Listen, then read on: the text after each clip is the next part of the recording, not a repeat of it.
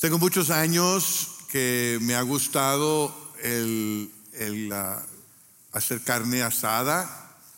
El, amén, dice Daniel, gracias.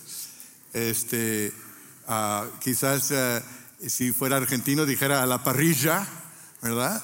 Ah, pero me gusta hacer carne asada y hace unos 20 años que un hermano de la iglesia donde estaba sirviendo en la ciudad de Fort Worth me ofreció un regalo muy precioso. Me dijo, si quieres, como te gusta tanto eh, hacer carne asada y todo eso, si quieres te vamos a hacer una cocina en el patio. Y eh, era de 10 por 10 ah, y me puso ahí una parrilla de gas una parrilla de, carbón, un ahumador de leña, su, lavabo ahí y también eh, un refrigerador. Y, entonces ahí tuve la oportunidad de hacer carnes asadas, de, hacer briskets, de hacer pavos, ya le está dando hambre. Este, y, disfrutar de ello y cada vez pues iba mejorando. Eh, y, llegó, llegó, el momento en que mis suegros, ya cuando los suegros te dicen algo, te lo tienes que creer, ¿no? Cuando llegó el momento que los suegros me dijeron, el brisket de Julio es el mejor que jamás hemos tenido. Y no, y no lo estoy haciendo por presumir, pero sí dijeron eso. Así que, eh, pues yo estaba muy satisfecho con ese logro, ¿no? Mis hijos varones eh, les gustó también y empezaron a aprender a también hacer la carne asada, comprar sus propias parrillas cuando estuvieron en la universidad. Y hoy por hoy, 20 años después, mis hijos han mejorado mucho. De hecho, mi hijo Joshua, el mayor, es mejor que yo. Ya el brisket mejor de la familia lo hace él. Yo ya ni trato, ya no intento porque mejoró eh, eh, este, lo que él fue aprendiendo y fue mejorando y ahora yo aprendo de él. Y me dice, mira papá, tienes que hacer esto y tienes que hacer lo otro. Me enseña de la tecnología. Eh, me, regaló, me regalaron un, termómetro inalámbrico que puedo de mi, de mi teléfono calcular la temperatura del horno y cambiarle. Y no es trampa, no me vean así, no es trampa es, arte todavía, ¿no? Entonces, en algún momento yo fui el maestro de la parrilla y, ellos eran los alumnos y ahora él es el maestro y yo soy el alumno. Y, y, lo que me recuerda es que en la vida, no importa cuánto sepas de algo, siempre puedes aprender más. No importa qué tan bien sepas hacer algo, siempre puedes mejorar. Aunque te creas maestro de algo, puedes siempre ser un discípulo un alumno, un aprendiz. Los discípulos de Jesús buscaban aprender de él y Jesús siempre estaba listo para enseñarles. Y en una ocasión ellos pidieron a Jesús que les enseñara a orar. Interesante porque los discípulos eran judíos y ellos habían crecido en un ambiente donde sus padres seguramente les enseñaron a orar, les enseñaron oraciones judías, fueron a la sinagoga, escuchaban oraciones allí. Pero ellos ahora como adultos le pidieron a su maestro que les enseñara a orar. Y el Señor les enseña. Mateo lo registra en lo que conocemos como el Sermón del Monte y ahí les dice cómo ellos pueden llevar a cabo su práctica de fe como discípulos. En contraste a los hipócritas o pudiéramos decir a, a los fanfarrones religiosos, y en contraste a los paganos. Y les enseña una oración que usted y yo conocemos muy bien. Se encuentra en Mateo 6, 9 al 13. Usualmente uso la nueva versión internacional, pero hoy voy a usar la Reina Valera 60 para ese texto en particular. Y dice así, vosotros pues oraréis así, Padre nuestro que estás en los cielos, santificado sea tu nombre Venga tu reino, hágase tu voluntad, como en el cielo, así también en la tierra. El pan nuestro de cada día, dánoslo hoy, y perdónanos nuestras deudas, como también nosotros perdonamos a nuestros deudores. Y no nos metas en tentación, mas líbranos del mal, porque tuyo es el reino y el poder y la gloria por todos los siglos. Amén. Qué bella oración. Y está bien orar el Padre nuestro tal y como es. Algunos lo hacen, algunos lo repiten y está muy bien, siempre y cuando pienses en lo que significa y no lo repitas nada más por repetirlo. Pero yo pienso que el Señor Jesús no nos estaba entregando una oración que simplemente repitiéramos, sino nos está entregando un modelo, un patrón para la vida de oración del discípulo. Nos dice, así es como los discípulos míos, los alumnos míos, deben de orar. Y yo quisiera ah, decirles a ustedes que esta oración, si tú estás principiando en la vida cristiana, esta es una oración bellísima con la cual puedes empezar tu relación, tu vida de oración. Y si tú ya te crees maestro de la oración, si tú ya eres de los que, de los que pueden enseñar acerca de la oración, creo que también esta oración te sigue enseñando. Esta oración sigue desafiándote, invitándote a una vida más profunda de oración. Estamos principiando hoy una serie que hemos titulado Venga tu reino. Y está basada sobre la oración modelo o el Padre Nuestro. Y, vamos a estar hablando de ello. Y, mi, mi deseo es que en esta serie tu vida de oración pueda profundizarse. Que tu caminar con el Señor pueda crecer, pueda ser más profundo, más rico y que en ello puedas deleitarte. Así que ah, cuando vemos esta oración, esta oración modelo, vemos que hay seis peticiones, seis aspectos de la vida de oración del discípulo. El señor Mike Breen ha diseñado un gráfico no muy complicado para hablar de estos seis aspectos. El carácter del Padre, el reino del Padre, la provisión del Padre, el perdón del Padre, la guía del Padre y la protección del Padre. Vamos a hablar de esos seis en los siguientes seis domingos. Hoy nos vamos a enfocar solamente en el carácter del Padre. Nos vamos a enfocar en la primera frase de la oración que dice, Padre nuestro que estás en los cielos, santificado sea tu nombre. Ese va a ser nuestro texto de hoy. Esta frase tiene que ver con el carácter del Padre. Vamos a hablar de ello. En primer lugar, nos enseña que la oración es una relación. Padre nuestro. La palabra Padre es una palabra de relación. Cristo quiere que sus discípulos sepan que la oración, en primer lugar, es una relación. La oración no es un medio para informarle a Dios. La oración no es una manera de conseguir la atención de Dios. La oración no es una forma de hacer una ah, orden en línea para que Dios la llene en su bodega ah, celestial y después te llegue por UPS o por FedEx. No, la oración es una relación. Y lo sabemos porque Jesús les dice a sus discípulos no solamente cómo deben orar, sino les dice cómo no deben orar. Fíjense ustedes en lo que precede al Padre Nuestro, ahí mismo en Mateo capítulo 6, versículo 5. Ahí les dice que no oren de esta forma. Dice, cuando oren, no sean como los hipócritas, porque a ellos les encanta orar de pie en las sinagogas y en las esquinas de las plazas para que la gente los vea. Les aseguro que ellos ya han obtenido su recompensa. Pero tú, cuando te pongas a orar, entra en tu cuarto Cierra la puerta y ora a tu Padre que está en lo secreto. Así tu Padre que ve lo que se hace en secreto te recompensará.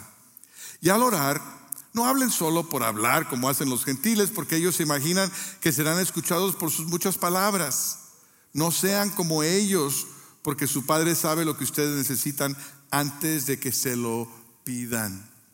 El Señor Jesús les dice a, a los discípulos, mira, los hipócritas, los los religiosos fanfarrones oran para impresionar a otros. Eh, oran para que otros digan, ay, mira qué bonito ora el hermano. Ay, qué bonita teología tiene. Qué bonita doctrina. ¿Cuánta Biblia sabe? Yo no me atrevo a orar porque yo no puedo orar como aquel hermano. Dice, esas personas que oran de esa forma para impresionar a otros, dice, no impresionan a Dios.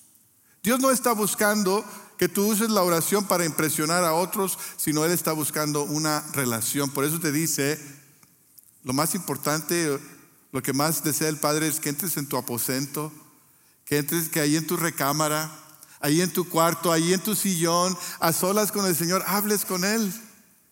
Yo, yo le digo a, mi rutina le digo café con Jesús.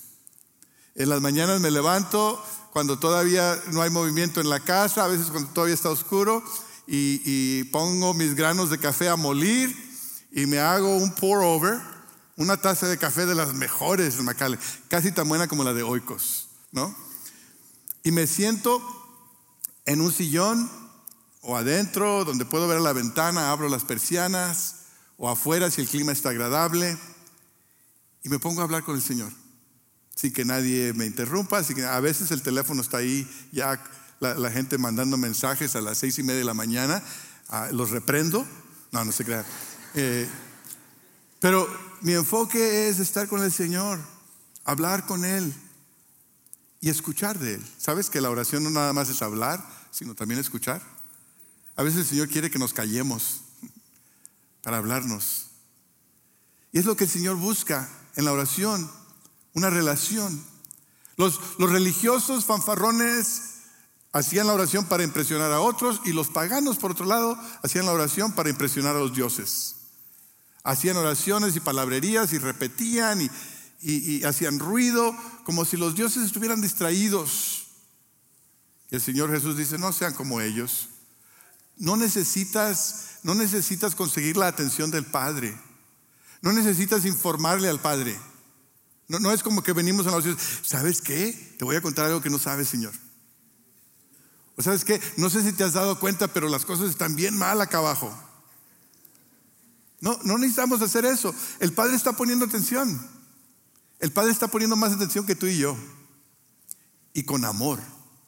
Qué bonito cantamos acerca de su amor el día de hoy. Con amor Él está viéndonos, está esperándonos que nos acerquemos a Él. No, dice, no necesitas impresionarme, simplemente necesitas llamarme Padre nuestro. Y cuando oramos estamos buscando el carácter de Dios. ¿Quién es Dios? Hemos cantado de Él, de su fidelidad, de su amor, de su misericordia, de su perdón. Dios no es alguien que está buscando personas que, que, presuman de su, de su espiritualidad. Dios no está buscando personas que, que traten de conseguir su atención. Dios está buscando personas que quieran estar en comunión con Él. Él quiere deleitarse. A Él le importan los detalles de tu vida. Él quiere tener conversaciones contigo. No sé si les he contado que soy abuelo, ah, pero nos toca, nos toca cuidar a Daniel cuando mi hija y a mi yerno van a trabajar. Y una de las cosas que hacemos es que tomamos fotos y se las mandamos por texto a, sus papás. Entonces en la mañana cuando llega Daniel y empieza a desayunar, pues le tomamos foto desayunando al plato y cuánto se acabó y cuánto se comió y se las mandamos y papá y mamá cuando tienen un break por ahí le ponen un corazoncito. Y luego al rato Daniel está jugando en el patio, está haciendo alguna cosa o dice alguna cosa, le tomamos foto o video, se las mandamos a sus papás y al ratito hay un like o un corazoncito llega la hora de la comida, le tomamos fotos de la comida, lo que come, lo que no come, lo que toma, lo que no toma, le mandamos fotos a sus papás. Llega la hora de la siesta, le mandamos fotos dormido, le mandamos fotos de todo. Y a veces se me hacen demasiadas fotos y, les, pido disculpas a mis hijos, les digo, disculpen tantas fotos, ya no, ya no les voy a mandar nada hoy. Me dicen, no, no, no, no, no, no dejes, síguelas mandando. Nosotros nos gusta recibirlas, nos deleitamos con escuchar, con saber que Daniel está bien, que está comiendo, que está durmiendo, que está jugando, que está contento. Es que la verdad es que los padres que aman a sus hijos se deleitan en ellos. Los padres que aman a sus hijos quieren saber de ellos, quieren saber los detalles, quieren saber lo que a los demás no les importa, pero a ellos sí. ¿Sabes que el Padre Celestial se deleita en sus hijos? El Padre Celestial se deleita en ti. Él, él quiere saber de ti. Él sabe de ti. Cada detalle de tu vida es importante para el Padre. Es tu Padre. Es tu Padre. Y, me parece muy interesante que ah, la palabra que el Señor Jesús usa en arameo para Padre es Abba. Abba técnicamente no quiere decir Padre, sino quiere decir papi papá. Yo no sé ustedes cómo crecieron y cada uno de ustedes quizás tengan una cultura un poco distinta, pero yo en mi casa nunca le llamé a mi padre, padre, nunca le dije, padre, buenos días. Papá, yo le decía papá, porque teníamos una relación cercana. Y a mí, mis hijos no me dicen father, me dicen dad, papá. Y Jesús a su padre le decía Abba. Papi, qué cosa tan tierna, qué cosa tan íntima. Imagínate tú cuando tú ores decirle a Dios, papá, quizás para algunos de ustedes parezca extraño, ¿no? Quizás digan, no, es muy irreverente. Pues Cristo así oró. Cristo así le llamó a su padre, papá. Cristo quiere que sepas, que sepamos que la oración es una relación entre un papá celestial y sus hijos. En segundo lugar, la oración es redirección. Cuando vemos el relato de Lucas en cuanto a esto, nos damos cuenta que cuando ellos le piden a Jesús que les enseñe a orar, es porque Jesús acababa de estar en oración. Fíjense ustedes en Lucas capítulo 11, capítulo 11, versículo 1, dice, un día estaba Jesús orando en cierto lugar, cuando terminó le dijo a uno de sus discípulos, Señor, enséñanos a orar así como Juan enseñó a sus discípulos. Los discípulos habían notado que Jesús, además de los tiempos de oración que tenían juntos como grupo, que Jesús se apartaba para orar. A veces subía al monte, a veces se iba en la madrugada antes de que los demás se despertaran. Pero ellos al observar a la distancia veían que Jesús aparentemente se deleitaba en esos tiempos. Veían que, que Jesús regresaba con algo en su rostro que hablaba del tiempo de comunión que había pasado con Dios. Y por eso es que los discípulos dicen, eh, queremos eso, nosotros queremos eso, enséñanos a orar como tú oras. Y es cuando el Señor Jesús les dice, pues yo les voy a decir cómo. Yo oro, Padre nuestro, que estás en los cielos. Importantísimo, que estás en los cielos. ¿Sabe por qué? Porque el Señor Jesús estaba aquí en la tierra y aquí en la tierra se relacionaba con sus discípulos, estaba eh, muy, muy alerta, muy sensible a las necesidades de sus discípulos, que a veces este, eran de poca fe, que a veces decían bobadas. Él estaba muy alerta de la situación con sus discípulos, ¿no? Estaba alerta de la situación con las multitudes que, que, estaban dolidas, que estaban oprimidas, hambrientas, enfermas y a veces hasta poseídas por los demonios. Estaba alerta acerca de la corrupción religiosa que había entre muchos de los judíos. Conocía la situación del gobierno que oprimía al pueblo. Pero nada de ello lo consumía. ¿Se dan cuenta? El Señor Jesús no se consumía por las necesidades de sus discípulos. No se consumía por las necesidades de las multitudes. No se consumía por lo complicado que estaba el establecimiento religioso. No se consumía por la problemática del gobierno. ¿Saben por qué? Porque todos los días iba al Padre que está en los cielos. El Señor estaba aquí en la tierra, muy en contacto, haciendo bien, pero estaba en contacto con el cielo. Padre nuestro que estás en los cielos, redirigía su atención aquel que está en el trono. Alguien dijo por ahí que en los evangelios nunca vemos a Jesús enseñando a sus discípulos cómo predicar. No hay una lección en los evangelios donde dice Jesús les enseñó a predicar, pero Jesús sí les enseñó a orar. Y nos habla de la importancia de la oración. Qué, qué vital, qué importante es la oración para tener comunión con Dios, para, para estar en una perspectiva correcta, para ver las cosas como Dios las ve.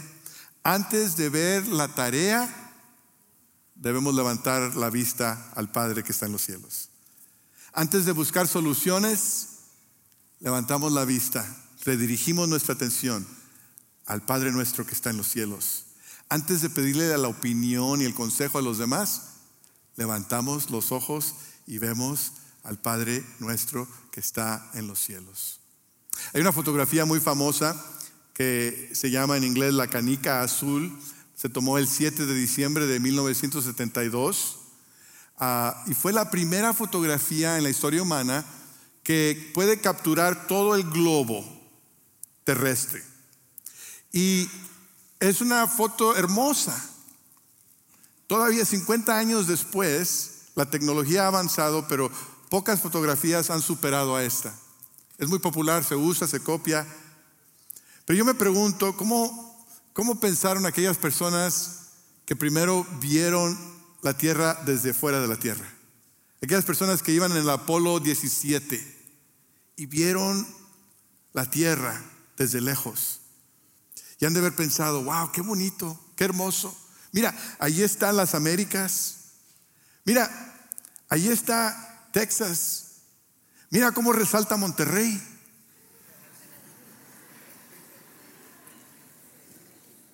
Mira, ahí está un puntito que se llama McAllen. Y ahí está mi casa y mi familia. Qué cosa tan tremenda ver desde la perspectiva celestial al mundo. Como que nos hace pensar que lo que pensamos que es gran cosa no es tan gran cosa. Que lo que pensamos que está demasiado complicado no está tan complicado como creemos. Que desde la perspectiva celestial las cosas son distintas. Me acuerdo de un himno que aprendí de niño, y ustedes seguramente lo saben, oh alma cansada y turbada, sin luz en tu senda andarás. Al Salvador mira y vive. Del mundo la luz es su faz. Pon tus ojos en Cristo, tan lleno de gracia y amor, y lo terrenal sin valor será a la luz del glorioso Señor.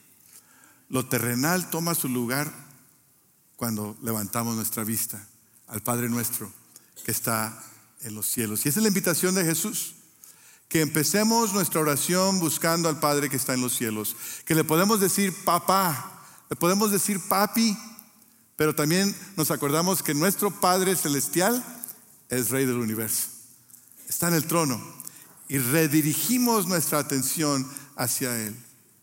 En tercer lugar, la oración es un reconocimiento. Si Padre nuestro es la forma en que principiamos la oración, la primera petición es, santificado sea tu nombre. ¿Qué quiere decir eso? Que hemos escuchado y que hemos repetido tantas veces. Santificado sea tu nombre. ¿Qué quiere decir? Reina Valera 60 lo dice así. La nueva traducción viva dice que sea siempre santo tu nombre. Otra traducción dice que todos reconozcan que tú eres el verdadero Dios. Santificado sea tu nombre es un reconocimiento y es una petición. Es el reconocimiento que Dios es santo, que Dios es Dios y nosotros no somos Dios. Que Él, como Él no hay otro, no hay nada que se compare a Él. No le podemos ni llegar ni cerquita a lo que Dios es. Él es santo, apartado, único, singular. Pero es una petición también Santificado sea tu nombre quiere decir, Señor, que esa santidad que tú posees, esa santidad que es parte de tu carácter, que esa santidad sea conocida, sea dada a conocer. Que, que, tu, que tu reputación en la tierra sea consistente con tu carácter en el cielo. Nosotros sabemos que tú eres santo. Nosotros sabemos que tú eres el único verdadero Dios. Pero Señor, que esa verdad sea revelada aquí en la tierra para nosotros y para el resto del mundo. Santificado sea tu nombre, que tu nombre sea revelado como tu carácter es. Y por eso nos recuerda hoy que Dios es santo y que podemos esperar que Él lo demuestre. Hay una paradoja aquí. Dios es nuestro Padre que está cercano, pero Dios también es el Dios santo que está allá en los cielos. Que Él es el papá que se deleita en nuestra presencia, pero que también es el Dios exaltado sobre el trono. Que Él está a nuestro alcance, pero que también nunca podremos comprenderlo, que nunca podemos saber todo lo que hay que saber de Él. Que cuando venimos a Él en oración venimos con confianza, pero venimos con reverencia también. Que cuando nos acercamos a Dios, Le pedimos que Él ponga sus brazos a nuestro alrededor, que Él, que Él nos dé un abrazo, pero también doblamos la rodilla en admiración y en adoración. El Señor Jesús nos enseña que cuando oramos, Padre nuestro que estás en los cielos, santificado sea tu nombre, sepamos que la oración en primer lugar es una relación. Y eso me hace pensar en esto, que si tú quieres llamarle a Dios Padre, tienes que conocer a Cristo. Si tú quieres decir Padre nuestro y realmente que Él sea tu Padre, tienes que venir a Cristo como tu Señor y tu Salvador personal. Algunos dicen que no, todos somos hijos de Dios. La Biblia nos enseña que todos somos criaturas de Dios. Pero los hijos de Dios son solamente los que han recibido a Cristo. Porque todos los que le recibieron y creen en su nombre, les dio potestad les dio el privilegio, les dio la facultad de ser hechos hijos de Dios. No, no, cuando nacemos no, no somos hijos de Dios, somos criaturas de Dios, pero cuando venimos a Cristo somos adoptados en la familia. Entonces, si tú no has venido a Cristo, Cristo te dice, yo soy el camino y la verdad y la vida, nadie viene al Padre sino por mí. Nosotros como pecadores no nos podemos acercar a un Dios santo. Nunca. No hay buena obra, no hay religión, no hay rito, no hay sacramento que pueda llenar ese vacío, que pueda llenar ese abismo que existe entre Dios y nosotros. Cristo vino y tomó la forma de hombre, se encarnó, caminó y vio la vida que tú y yo no podíamos vivir y fue a la cruz por nosotros. Y ahí en la cruz, el que es Dios hombre, hizo un puente, un puente entre una humanidad pecaminosa y un Dios santo. Y la única forma de llegar al Padre es por Cristo.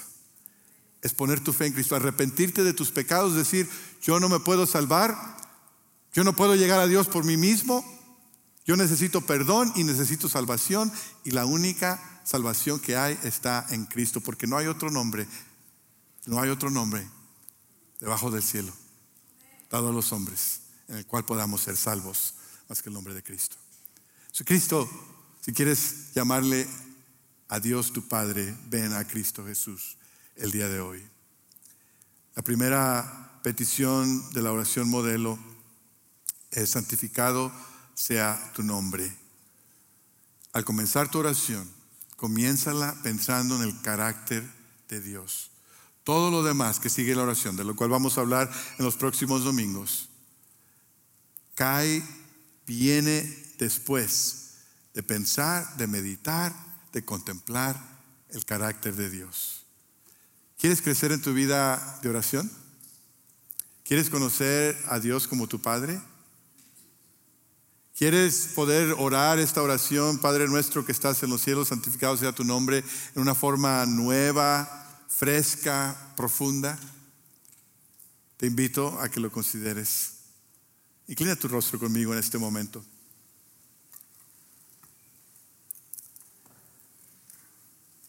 Padre, en esta hora te damos gracias por, por Cristo, porque él quiso enseñar a sus discípulos cómo orar y aún nos enseña a nosotros el día de hoy. Gracias por esta oración modelo que llamamos el Padre Nuestro, que nos enseña tanto de ti, del Padre. Y hoy, Señor, pedimos que nos ayudes a crecer, a desarrollarnos como discípulos. Aún, Señor, si hay alguien aquí en esta hora que no te puede llamar Padre porque todavía no conoce a Cristo, que en este momento vengan a ti, que en este momento te reciban, que en este momento haya arrepentimiento y haya fe en Cristo, que murió y resucitó. Trae a aquellos que has de traer el día de hoy a tu familia para adoptarlos para que sean nuestros hermanos y hermanas y juntos con nosotros puedan decir, Padre nuestro. Señor, aquellos que ya han caminado contigo,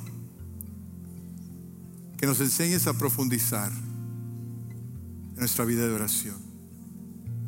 Que sepamos aprovechar el privilegio de conocerte. Que traigamos al altar de oración nuestro corazón, no solamente nuestra petición. Que Señor levantes guerreros de oración aquí en Calvary. Que estas siete semanas de oración más y más personas se comprometan a orar por aquellos que están lejos de ti. Porque la mies es mucha y los obreros son pocos. Manda, envía obreros, Señor, alumnos, estudiantes, maestros, vecinos, meseros, choferes, arquitectos, doctores, consejeros, que entren en, el campo que está blanco para la ciega y trae a los perdidos al conocimiento del único que da esperanza. Señor, úsanos, danos compasión. Venga a tu reino, venga a tu reino en Calvary como en los cielos. Es nuestra oración en Cristo Jesús. Amén.